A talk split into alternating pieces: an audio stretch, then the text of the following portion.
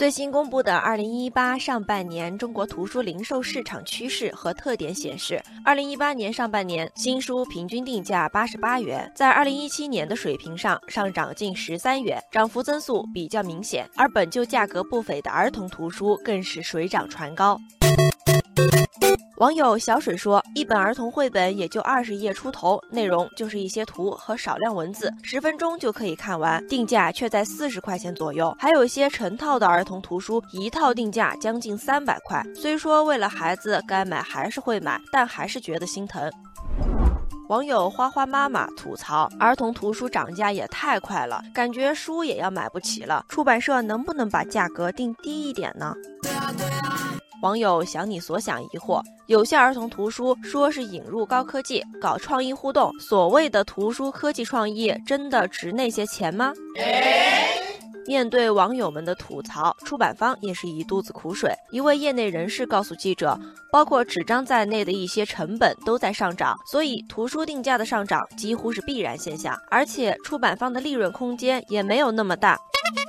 对此，网友青青萱草说：“看新闻了吧？仅仅在今年五月一号到五月四号期间，短短四天时间里，全国就有三十二家纸厂宣布涨价，各纸种涨价幅度为每吨一百元到三百元不等。”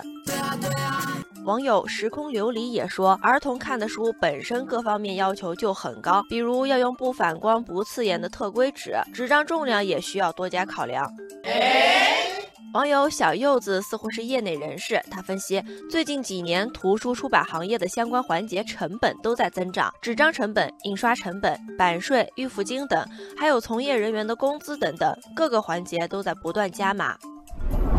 然而，不少人认为，国内出版的儿童图书价格高昂，还是和出版社有分不开的联系。网友米菲尔认为，儿童图书行业市场前景好，不少出版社都开始进军这个领域，以分得一杯羹，导致儿童图书质量良莠不齐，而部分儿童图书与高昂定价往往不匹配。